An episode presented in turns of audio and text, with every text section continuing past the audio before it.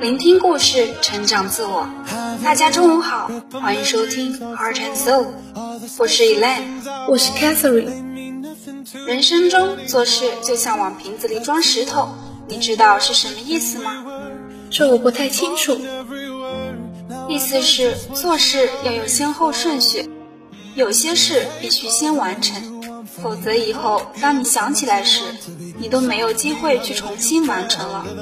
那么，在开始今天的故事之前，让我们先一起欣赏一首歌吧。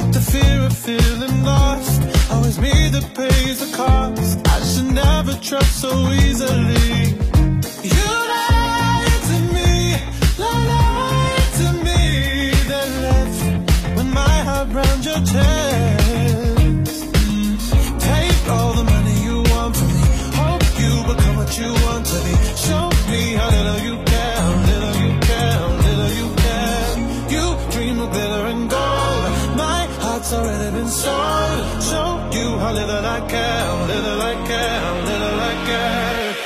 My diamonds leave with you.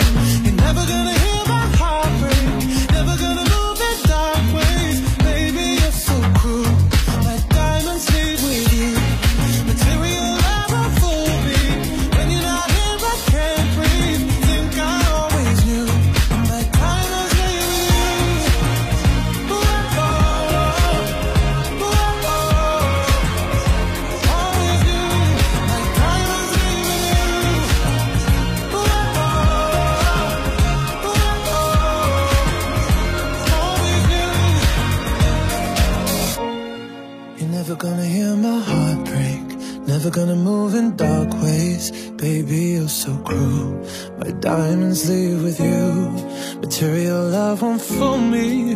When you're not here, I can't breathe. Think I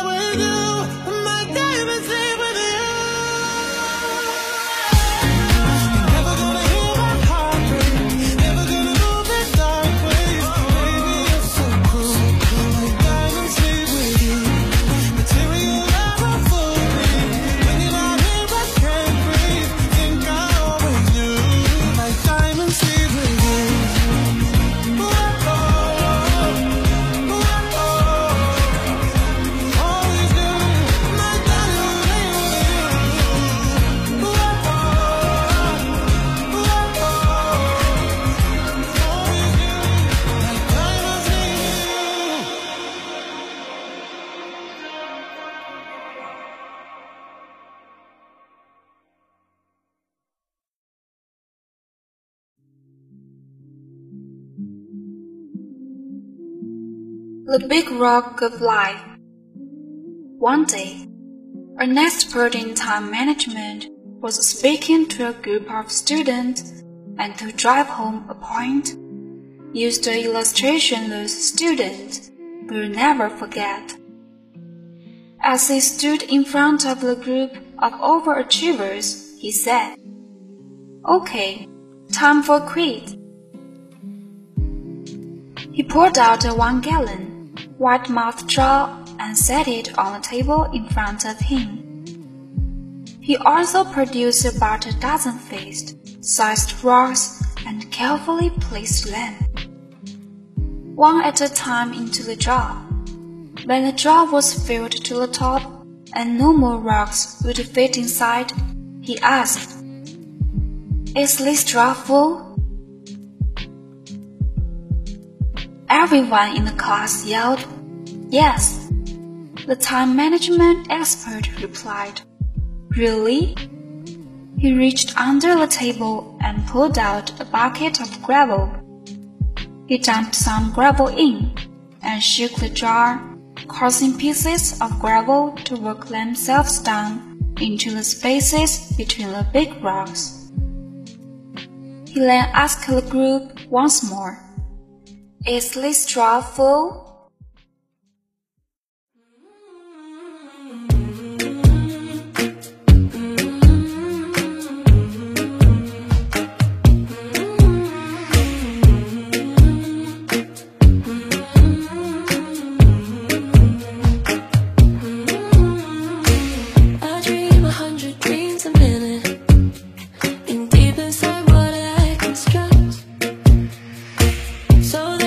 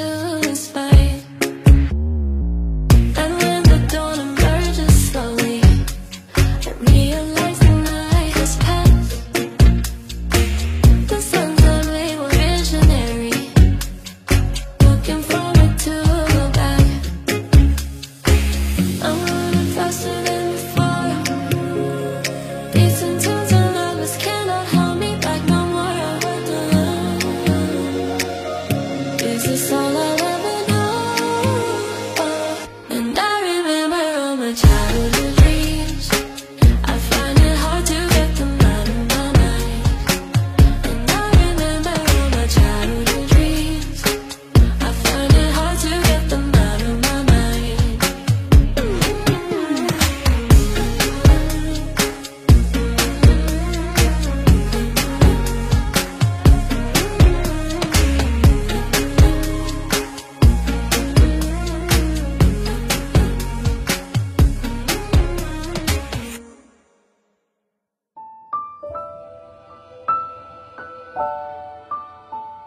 This time, the class were sung to him. Probably not. One of them answered. Good, he replied. He reached under the table and brought out a bucket of sand. He started dumping the sand in the jar, and he went into all of the spaces left between the rocks and the gravel. Once more, he asked the question, Is this jar full? No, the class shouted. Once again he said, Good.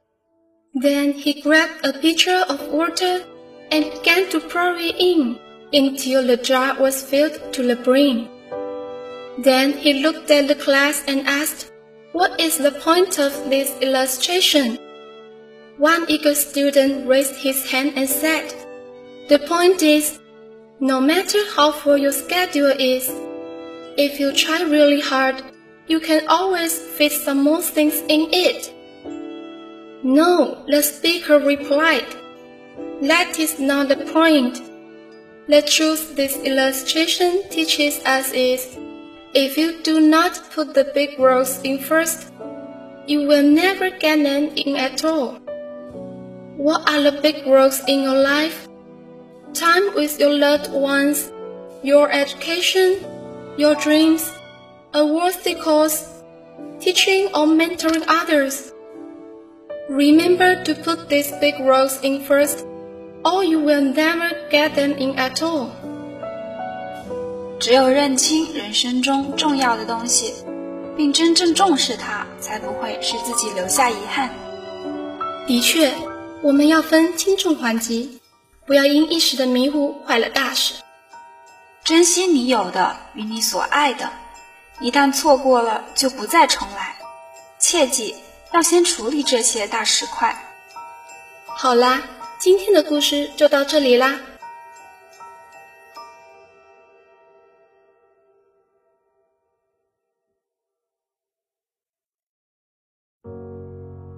Now, let's learn some new words.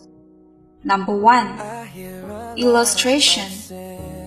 I L L U S T R A T I O N illustration 名词，说明、例证、图解、插图。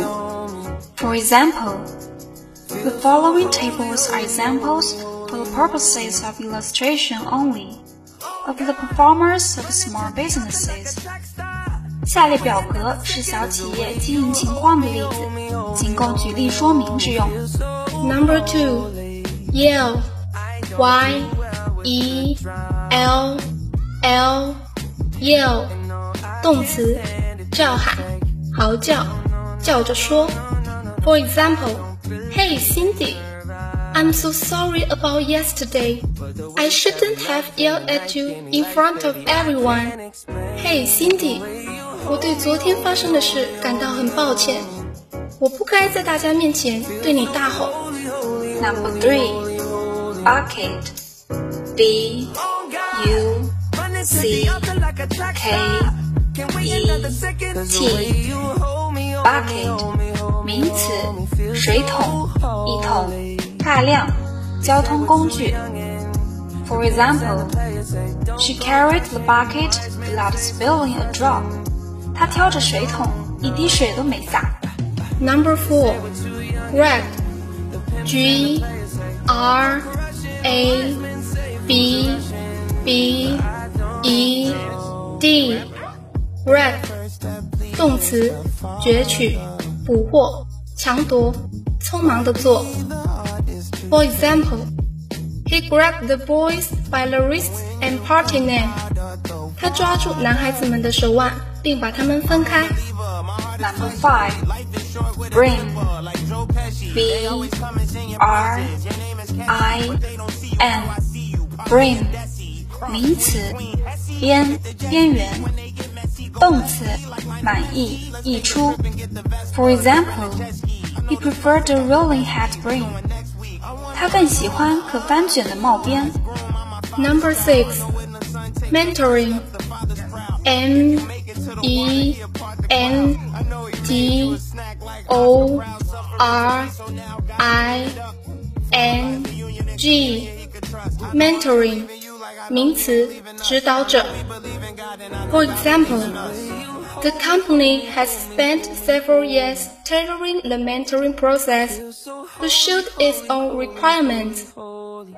该公司几年来一直在改进辅导制流程。以使其适应公司的自身需求。好啦，今天我们的故事就到这里吧。我是伟林，我是燕芬，感谢来自一九皇宫的导播刘军和一九图梦的编辑易明，谢谢大家的聆听，我们下周再见，拜。